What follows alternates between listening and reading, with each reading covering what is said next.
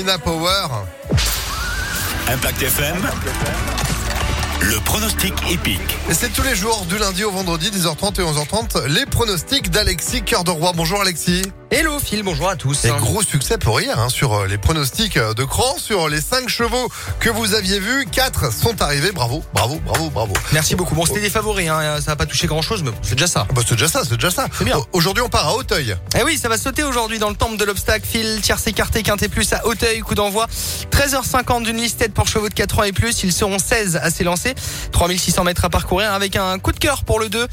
Anelo Ralas, un point en baisse, un entraîneur confiant dans la presse. Bref, ce sera mon favori de ce mardi. Opposons-lui le 7, Martin Spirits, lui qui reste sur euh, deux accès en haie.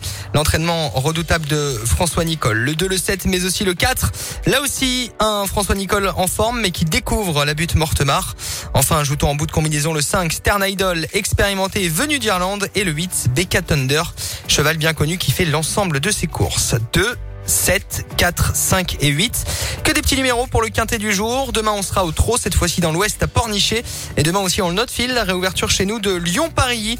Avec du galop, ce sera à 11h50. Eh ben, c'est noté. On sera là, évidemment, pour en parler. Merci beaucoup, Alexis, Merci pour euh, ces pronostics à retrouver à tout moment sur euh, impactfm.fr, rubrique